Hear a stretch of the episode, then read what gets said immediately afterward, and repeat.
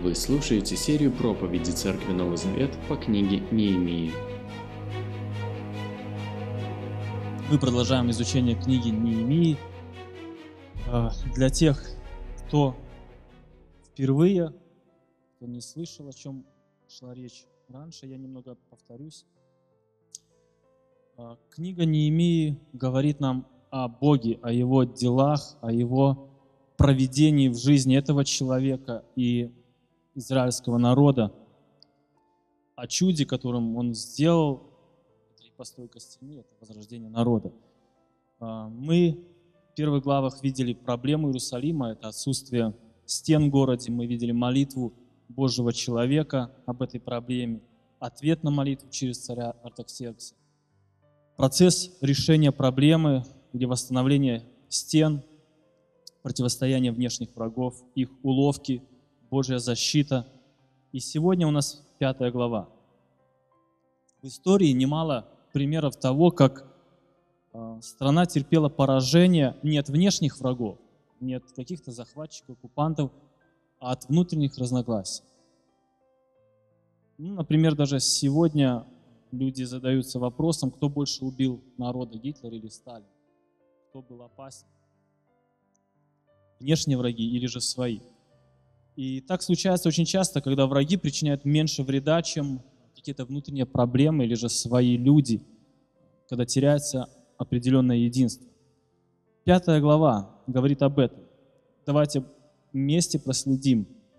Некоторые люди из нашего народа и их жены горько жаловались на своих же соплеменников иудеев. Одни говорили, мы отдаем в залог своих сыновей и дочерей, чтобы достать хлеба для пропитания и выжить. А другие говорили, мы отдаем в залог свои поля, виноградники и дома, чтобы достать хлеб и спастись от голода.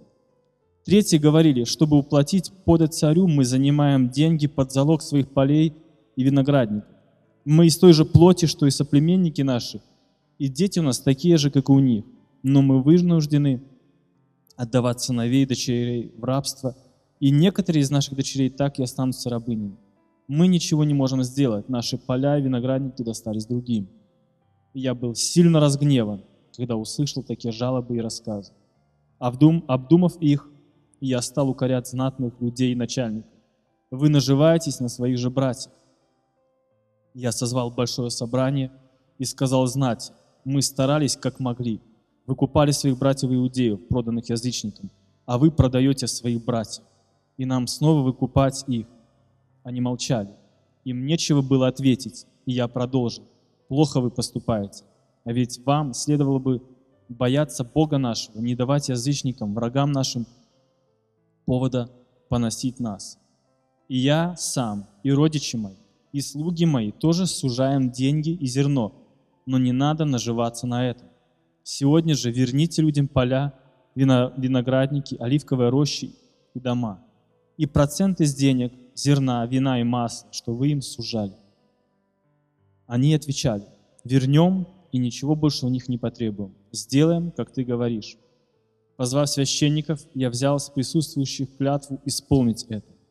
Я отряхнул край своей одежды и сказал, каждого, кто не сдержит обещания, пусть Бог вот так вот вытряхнет из дома, из владения его. Пусть все у него будет вытряхнуто и пусто. Да будет так, сказали все собравшиеся, и воздали хвалу Господу. И все исполнили обещанное. Остановимся. Проникнитесь обстановкой, исполните, что происходило с народом в то время. Помните, было написано уже, что люди полностью посвятили себя работе. Вывоз мусора, постройка стены, одновременно охрана от врагов. И дошло до того, что людям приходилось спать в полной боеготовности, или, как написано в конце 4 главы, не раздеваясь. Ни сил, ни времени не было на это. Такой ритм жизни а, не мог продолжаться долго. Это очень сильно выматывает. Физически, эмоционально.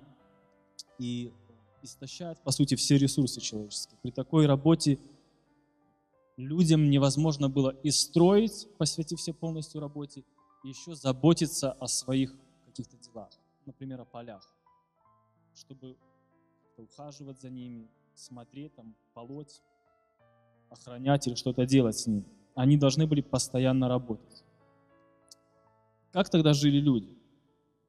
Люди пользовались сбережениями и жили именно за это. Приходилось много работать а, и жить, жить за то, что ты когда-то скопил до этого. И жизнь людей зависела от того, насколько ты богат. Материальное истощение происходило кого-то быстрее, кого-то медленнее. Мы читали в начале, да, что люди стояли на грани голода, им нечем было кормить свои семьи. Но как жить и работать? Что делать в таком случае? Заметьте, что они, в принципе, поступали по шаблону, который имели до этого. Они постоянно так жили. Приходили к людям, кто побогаче, и просили в долг. В принципе, как и сегодня, ничего не поменялось. Чем усугубилась проблема? Те, кто побогаче, давали им долг и брали с них, как здесь написано, проценты или лихву, что-то сверху. И тогда те не могли уже оплатить эти проценты, вернуть долг. Мы читаем, забирали поля, забирали детей, или же самих позже брали в рабство. Так делали все народы, даже кодекс Хамурапи говорит об этом, что это нормальная практика. Так делали язычники вокруг них – и это не что-то новое, такое ужасающее, что выдумал Израиль, а, и это шокировало Неемию. Нет, это была обычная практика у людей. Но есть что-то, что они не должны были делать. И интересно, что сегодня существует такая практика по сей день, и в Индии насчитывают миллионы рабов. Кто-то взял деньги на свадьбу, богатых людей попал в рабство. Кто-то за деда еще отдает, кто-то за себя – целая касты людей, которые остались рабами, не могут даже перешагнуть. Более того, говорят, что сегодня рабство еще больше процветает, потому что оно стало утонченным. Кредиты в банках и прочее, прочее. Это люди повязаны, они всю жизнь работают на долг. В Иудеях или в Иудее существовала языческая практика. И мы видим, что не внешние враги были угрозой для постройки стены, а вот эти внутренние проблемы, разделение на бедных и на богатых. И эта ситуация могла остановить строительство стены. Давайте посмотрим, как Неемия узнала о этой проблеме, начало проблемы. Это 5 глава, 1 стих. Некоторые люди из нашего народа и их жены, ну, естественно, горько жаловались на своих же соплеменников иудеев или а, плакали, или кричали, в синодальном написано роптали. Разные переводы говорят, употребляют разные слова, да на польском элементовали, подняли крик определенный. И, естественно, я не знаю, мы, наверное, вообще не привыкли жить. Ваших детей в рабство забрали, или вы отдали. Тут зарплату, если бы забрали, мы в шоке были, как жить в следующую неделю. Или имущество было на что жаловаться и было о чем плакать и кричать. И это, конечно, шокировало самого Неемии. Давайте посмотрим, в чем была суть проблем. Второй, третий, четвертый стих. Неемия говорит, были такие, не было денег, чтобы кормить семью. Дальше он были такие, у которых не было возможности вырастить хлеб. И были такие, у которых не было возможности платить подать похожие категории, всех объединяет то, что у них не было возможности, чтобы или отдать долг, или кормить, или платить. Мы попадаем в такие ситуации, когда у нас нет возможности что-то сделать. Конечно, мы не радуемся, да, мы не ликуем, мы тоже в переживании. Посмотрите на реакцию нашего Божьего человека. Кстати, в этой книге мы видим разные реакции Давайте вспомним, мы знакомы с его реакцией. Когда он услышал, что ворота Иерусалима разрушены, какая была его реакция? Он заплакал, помните? А, затем, помните, он молился. его реакция тоже на определенные проблемы. Когда враги вступили, он молился. Дальше посмотрите. Когда царь увидел, что он погрузился в проблему, какая была реакция Неемии? Он испугался, что царь узнал, что он так волнуется за Иерусалим. Здесь мы видим другую реакцию, он гневается. Даже написано, сильно разгневался. Очень интересный момент. Подумайте, у него разные реакции на врагов и на своих. Не написано, что когда пришли, враги начали угрожать, он разгневался. Он начал молиться к Богу, говорит, ну, ты защити, ты реши этот вопрос, ты видишь, Господи. И там перечисляет, он отдает все в руки Божьи. Но здесь свои проблемы со своими людьми. Кажется, должно было, может быть, наоборот. Но а, написано даже сильно разгневался. Когда Павел видел идолы, он, был, он разгневался. Когда Христос пришел в храм и видел, что из храма просто сделали место для выгодного бизнеса, он тоже разгневался. Мы гневаемся тоже на грех, на нечестие. Мы гневаемся на нечестивых людей. Бог вложил такую эмоцию в человека, как гнев. Последствия гнева бывают разные. Здесь, конечно, Бог говорит, чтобы мы научились контролировать. Здесь написано, обдумав все. Мы чаще гневаемся, не думаем и говорим. И в гневе решаем многие вопросы.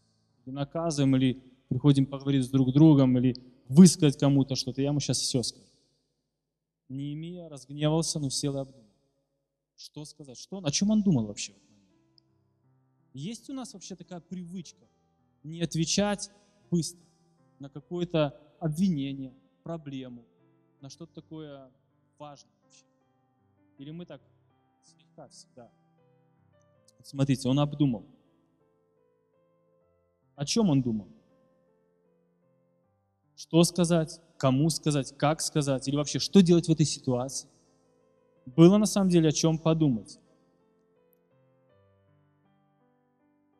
Новый Завет, помните, что говорит нам об отношении к врагам?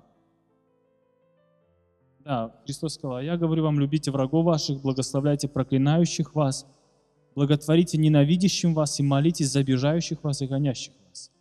И по сути, не имея, не мог прийти, сесть там, стове с кем-то другим, ну давайте я вас буду убеждать, объяснять, сейчас я скажу, что вы не правы, вы должны выслушать все мои аргументы, а, вы должны быть вообще на нашей стороне. Он даже не, не делал это. Но в этой ситуации он делает совсем другие вещи. Для чего Неемия пришел в Иерусалим? Строить стену. Почитайте дальше. Он собрал большое собрание. Он остановил ради этого стройку. Проблема такая, что мы, надо ее решить. Стройка останавливается, он собирает людей и беседует. То, ради чего он здесь, он останавливает. Отношение в своем круге другое. Почему он гневается? Потому что это свои люди делают плохие вещи. Вы заметили, что близкие люди больнее ранят, чем враги. Если друг предал, это намного неприятнее, больнее, чем это сделал, кто-то там сказал на вас со стороны, что мы внимания не обращаем. Если кто-то из близких сказал плохое слово, резкое слово, это намного больнее. И также реакции не имел. Он услышал такие вещи в Божьем народе и разгневался. Написано дальше, он собирает собрание, останавливает работы, написано и выговорил он начал говорить. В Новом Завете тоже написано, «Если же согрешит против тебя брат твой, пойди и обличи его между тобой и им одним. Если послушать тебя, то приобрел ты брата твоего. Если же не послушает, возьми с собой еще одного или двух, дабы устами двух или трех свидетелей подтвердилось всякое слово. Если же не послушает их, скажи церковь. Если и церковь не послушает, тогда будет он тебе как язычник и мытарь. А, это шаги церковной дисциплины когда проблемы внутри церкви. Надо говорить, что и делает Неемия, он говорит с людьми. Подумайте об этой обстановке. Он зовет людей. Кого он зовет? С кем он хотел поговорить? Я созвал большое собрание, и сказал знать. Он собрал людей, и он, ему надо поговорить с начальниками и знать. Наверное, не самые приятные люди, не самое приятное или не самое легкое общение с такими людьми. С простыми людьми проще говорить. Здесь знать и начальники. Это те, кто мог давать больше денег на строительство. Это те, кто мог давать больше людей, слух каких-то своих, организовать стройку. Конечно, очень сложно говорить. Есть искушение промолчать, не трогать таких людей. А если они прекратят поддерживать нас? А если они обидятся? Если они будут на, наоборот не поддержат меня или строят какие-то козни в отношении меня? Может вообще обойти их стороной, как-то ну, замолчать, как-то, может быть, покрыть или бедным людям, людям помочь своего кошелька. Э, на самом деле Неемия мог лишиться их поддержки. Как тяжело да, говорить с людьми. Ты видишь, что человек поступает неправильно, или он обидел тебя, ты не можешь простить, это проблема. И тебе надо говорить с этим человеком. И мы боимся. Есть страх. Как он отреагирует?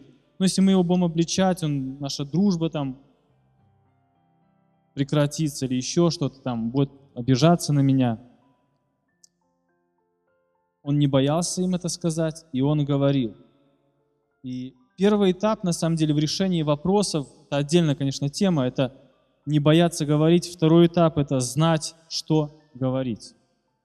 Он обдумал, что говорить. Всегда подумайте, что вы будете говорить или о чем вы будете говорить. Проверяйте факты, которые вы услышали или знаете. Может быть, это что-то мнение или сплетни. А вы пришли говорить человеку. Подбирайте нужные слова. И в данном случае это были строгие слова, как написано «укор», или «я выговорил им строго», говорить не имею. В Новом Завете написано, чтобы мы говорили с любовью. Выбрать те слова, которые наиболее отражали бы наше доброжелательность к этому человеку. Конечно, говорить об этом легко, нежели практиковать. Если вы попробуете, вы увидите, что очень тяжело держаться, когда человек не соглашается с вами когда у человека есть аргумент, когда человек в ответ обвинит и вас в чем.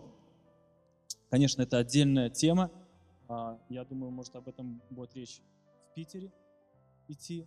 Но мы видим здесь, как урок для нас показывает за много-много лет до Иисуса Христа Неемии. Итак, он собрал людей, он выговорил им и что он им сказал? Он видел несправедливое отношение к другим людям. Не было честности. На самом. Как решилась проблема? Вообще, если посмотреть внимательно, эта проблема не решилась за эти 50, или вообще не, не появилась за эти 52 дня. Она была раньше. Но в критической ситуации все всплывает на поверхность.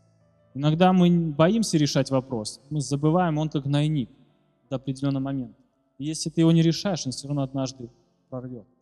Если ты боишься решать проблему, она всплывет позже. Если ты не простил этому человеку, то позже, когда он сделает тебе другое зло, ты скажешь, я таки знал. Тогда я думал про тебя то-то, ты еще припомнишь. Точно так же и здесь. Они практиковали это до Неемии. Забирали поля, виноградники брали в рабство людей себе. И только здесь, в этой ситуации, когда народу было очень-очень тяжело, не в моготу, они начали говорить об этом.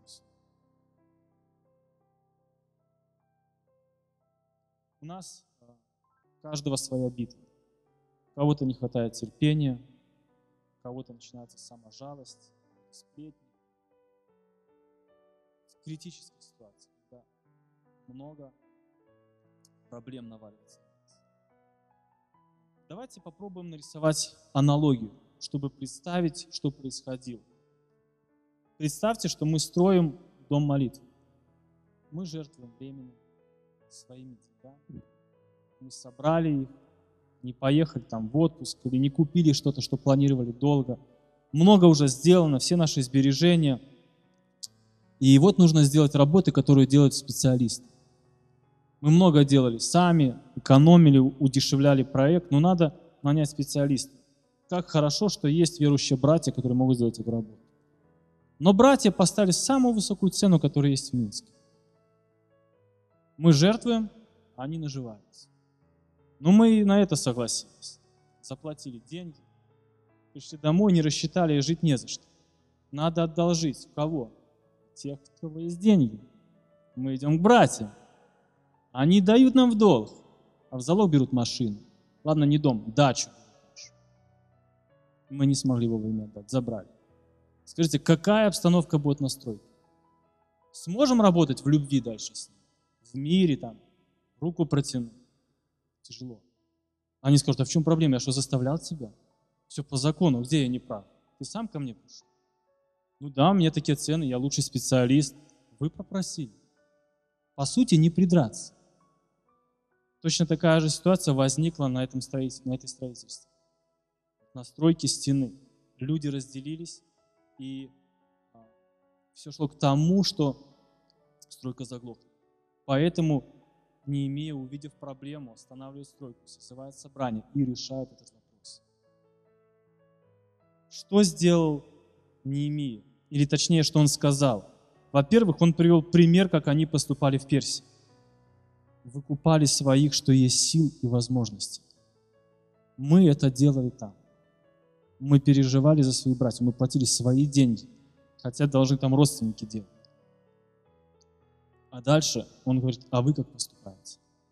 А что делаете вы? И дальше он говорит, нехорошо вы делаете. Определить, что хорошо, что плохо, надо мужество. Очень часто мы берем истину и вот так вот ее все грани обрезали, и она такая стала расплывчатая, что вроде мы говорим что-то человеку и прямо боимся сказать. Ты не прав, ну в чем ты? Ну вот скажи прямо. В этом, в этом и в этом. Он им говорит об этом. По законам иудеи, они могли брать, давать кредиты, могли забирать и поле, и дом, и брать в рабство. Но не на всю жизнь. Они должны были отпускать через 7 лет и на юбилейный год прощать все долги. И отдавать те участки, ту землю, которая принадлежала им, их отцам, или родовая земля. И так всегда был баланс в Израиле. Но им было мало. Жадность была такая. Практика языческих народов повлияла на них, что они начали брать большие проценты и никого не выпускать. Они грешили в том, что они не исполняли ни юбилейный год, ни 50 и ни седьмой год, что говорила Библия в Левитам 25 главе. И Второзаконие говорит об этом. Почему? Почему люди, которые знают Писание, не живут по Писанию? Вот посмотрите, о чем говорит Неемия с этими людьми. Он не сел, не начал говорить там какие-то аргументы серьезные, там, выстроил цепочку логических там, фактов, доказательств. Он просто говорит, у вас нет страха Божьего. Вот в этом вся проблема. Он сразу в корень. Что такое страх Божий? Что Неемия решил э, запугать их. Когда мы слышим это выражение «страх Божий», о чем мы думаем? Что это значит? Это какой-то пережиток прошлого. Сегодня вообще не модно об этом говорить. Ну, ходите в страхе Божьем имейте страх Божий. Но люди иногда говорят, там, побойся Бога, что ты такие деньги берешь, или что у вас за цены такие на рынке. Но понятие страх Божий, о чем оно говорит? Это запугивание какое-то? Если выразить это понятие вообще одним словом, это авторитет. Есть авторитет, к которому я прислушиваюсь. Это Бог. И у них этого авторитета не было. Если в вашей семье Бог не авторитет, рано или поздно будет конфликт, где вы разойдетесь. У вас нету тех абсолютов, кто вам продиктовал, и вы боитесь их переступать. В дружбе, в церкви, в любой сфере. Только страх Божий, он удержит вас. Мы христиане, мы не играем в духовных шпионов. Мы не ходим, не смотрим друг за другом. А как ты живешь? А, вот ты там промахнулся, там ты совершил. Мы ходим перед Богом с надеждой, что страх Божий каждого верующего есть в сердце. И он говорит им об этом. Страха Господнего не хватает вам. Почему? Потому что у Бога все эти проблемы были и решены, и предписаны. Я уже говорил, они могли занимать другому еврею деньги, но без процентов. Только чтобы помочь. И это очень сильно их отличало от других народов. Представьте, они просто помогают, чтобы их человек не умер от голода, с их народом. Вот это свидетельство. Никто не втаптывает его, не ждет, что он вот, борьба за выживание. Ну, плохо бизнес повел, разорился, деньги пропали, одолжил их, спалил деньги эти. В рабство попал. Ну, так тебе. Всегда был шанс. Семь лет прошло, вышел из рабства. Есть деньги, выкупил землю. Юбилейный год. Прощаются все. Бог очень мудро строил их закон и их жизнь.